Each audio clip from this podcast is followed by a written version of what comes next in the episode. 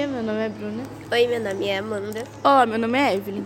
Hoje a gente veio falar sobre a depressão, que é um assunto muito delicado e que a gente resolveu falar sobre isso. Então, a depressão ou transtorno depressivo maior é uma doença comum e muito séria. A depressão afeta negativamente como você se sente e como você pensa. E felizmente essa doença é tratável. A depressão causa muita tristeza e também a pessoa não se sente, não sente o mesmo interesse em algumas atividades que antes ela costumava gostar muito.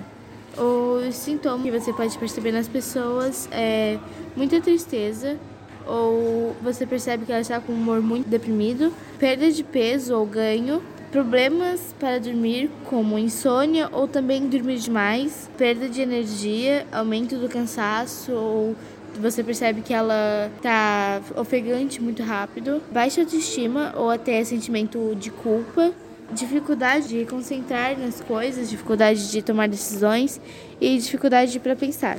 Pensamento de morte ou suicídio também é um sintoma muito grave da depressão. Então, a doença afeta 4,4% da população mundial e 5,8% dos brasileiros, segundo os dados da OMS, que é a Organização Mundial da Saúde. O Brasil é o país com a maior prevalência de ansiedade no mundo, como 9,3%. Em 2015, a depressão afetou 322 milhões de pessoas no mundo. No Brasil, 5,8% da população sofre com esse problema, que afeta total de 11,5 milhões de brasileiros. Nos dois oitavos anos, a gente gente fez uma pesquisa com cinco perguntas. E a primeira é: a gente perguntou se eles já foram diagnosticados com depressão. Uma pessoa falou que sim e 34 pessoas falaram que não. A gente perguntou também se eles conhecem alguém que já tenha sido diagnosticado com depressão. 25 pessoas falaram que sim e 10 que não. Se quando se eles se sentem tristes, eles conversam com alguém. 10 pessoas falaram que sim e 25 que não. Perguntamos também se eles sabem quais são os principais sintomas da depressão. 25 pessoas falaram que sabem e 10 pessoas falaram que não. E a última pergunta, a gente perguntou para eles se eles sabem onde pedir ajuda caso sinta necessidade algum dia. 22 pessoas falaram que sim e 13 pessoas falaram que não. O que podemos fazer para ajudar?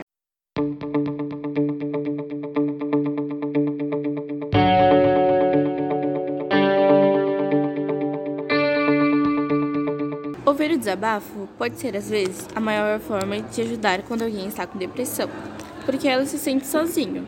E nisso, ser um bom ouvinte e um bom ombro amigo. É bom estimular a pessoa a procurar um profissional. Normalmente, a pessoa não irá querer, mas continue sugerindo. Esporte físico pode ajudar também. Como? Esporte físico? Sim. O esporte físico é maravilhoso para se distrair fazer o cérebro liberar neurotransmissores que ajudam a pessoa a se sentir melhor. Reforce o fato que depressão é uma doença e que tem tratamento. Dê o máximo de atenção possível e não ignore quando a pessoa falar de suicídio. Se você precisar de ajuda, ligue para 188, que é o Centro de Valorização da Vida.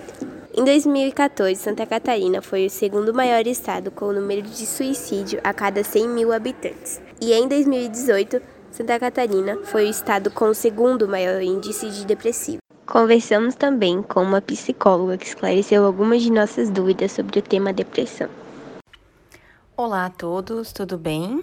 Meu nome é Janaína, sou psicóloga, sou formada há sete anos, tenho três pós-graduações na área da psicologia. Recebi algumas perguntas de vocês sobre o tema depressão. Primeiramente, eu gostaria de esclarecer o que é depressão pois é muito comum as pessoas confundirem tristeza com a depressão.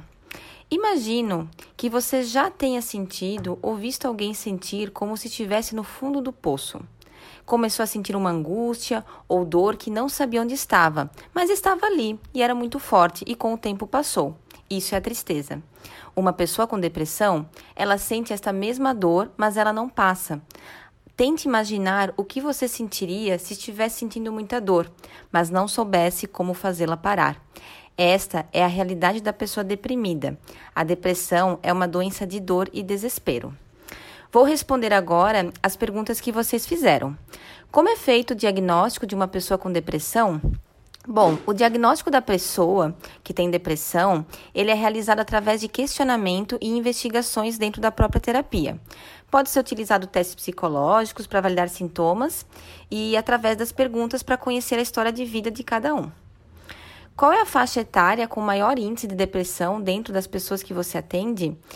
Ah, hoje, a depressão ela pode afetar desde os mais jovens até os mais idosos, então é bem difícil de ser, dizer qual é o maior índice. O que eu posso falar é que a depressão ela tem uma prevalência maior sobre as mulheres do que os homens. De que maneira você ajuda essas pessoas? Como é o tratamento? Eu atendo na minha clínica pela terapia cognitivo-comportamental. O que, que, é essa terapia? É uma terapia onde o princípio básico é a, que a cognição de um indivíduo frente a situações influenciam as suas emoções e comportamentos. Ou seja, todos os nossos pensamentos, as nossas crenças, as nossas interpretações vão influenciar nas nossas emoções e nos nossos comportamentos. No caso da depressão, eu começo sempre atuando na mudança de comportamento, fazendo movimentos para alterar a rotina daquela pessoa. E aí, posterior, começa a se atuar na cognição. É, utilizo várias técnicas durante as sessões e todo paciente tem exercício de casa, pois a terapia ela vai acontecer muito mais no dia a dia do que no próprio consultório. Qual é a importância de procurar o tratamento psicológico? O tratamento psicológico ele é de suma importância é, para quem tem a depressão, pois vai buscar tratar a causa. Uh, o trabalho multidisciplinar junto com o psiquiatra é muito importante também, pois vai ter a medicação e essa medicação ela vai atuar sempre para diminuir os sintomas, que seria dificuldade de concentração, baixa energia, insônia, entre outros sintomas. Mas esse trabalho ele é fundamental. Não adianta só ter a medicação, é, só a terapia, tem que ser um trabalho em conjunto.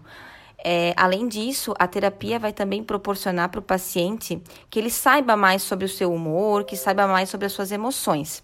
Assim, o paciente ele vai conseguir identificar melhor os seus sentimentos, vai aprender a identificar os pensamentos que pioram o quadro depressivo, vai conseguir entender melhor os seus comportamentos. Então é isso, pessoal. Espero ter esclarecido as dúvidas de vocês. Fico muito contente que esse tema esteja sendo debatido em sala de aula, porque existe ainda um pouco de preconceito sobre os transtornos mentais e nós precisamos falar mais sobre as nossas emoções e precisamos nos conhecer. Muito obrigada a todos. Nós agradecemos o tempo que vocês tiraram para ouvir a gente, ouvir sobre o que a gente estava falando. E é isso, acabar por aqui. Tchau!